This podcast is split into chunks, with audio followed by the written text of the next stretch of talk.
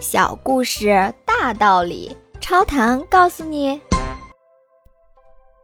狮子主要是以动物为食的动物，不管是水牛还是野猪，甚至是鸟和乌龟，都在狮子的捕食对象范围之内。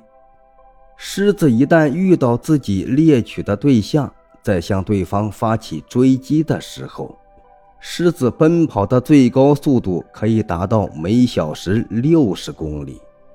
然而，世间万物有利有弊，狮子这样的猛兽也不例外。它这种高速奔跑却不能持续的太久，仅仅只能维持很短的时间。只冲刺一小段路程之后，就会筋疲力尽，并且狮子所追击的猎物往往比狮子跑得更快。知道了自己有这么一个短处，聪明的狮子发现猎物时，通常不会采取猛然的突击。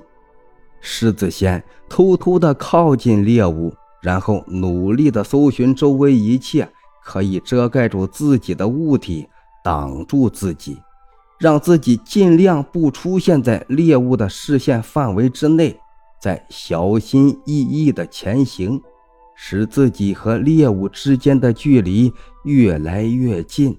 这一过程不仅需要时间，更需要极大的耐心。逼近猎物到二三十米的范围的时候。狮子就会迅速地向猎物发起攻击，通常就能收获所追击的猎物，从而饱餐一顿。请问您听完这个小故事有什么感想呢？欢迎您在评论区留言，咱们一起探讨。感谢您的订阅，下期故事更精彩。